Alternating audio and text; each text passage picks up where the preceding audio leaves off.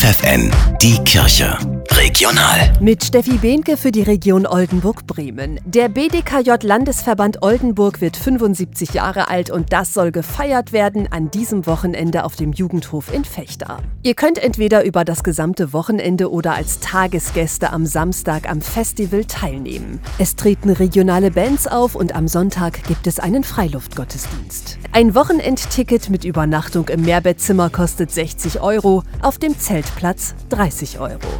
Fair produzierte und gehandelte Produkte, dafür stehen Weltläden. An vielen Orten, zum Beispiel in Kirchengemeinden, laufen sie nur mit Hilfe von ehrenamtlich Engagierten. Neue Freiwillige sind immer willkommen, sagt Dirk Steinmeier von der Süd-Nord-Beratung. Und zwar sowohl im Verkauf als auch in der Bildungsarbeit. Er hofft auf viele Engagierte. Weil es ganz wichtig ist für die Produzenten und Produzentinnen im globalen Süden, dass sie ihre Produkte abnehmen können und dass man auch aufmerksam macht, äh, dass es ein ungerechtes Handelssystem gibt. Weltläden gibt es zum Beispiel in Fechter, Delmenhorst und Löningen.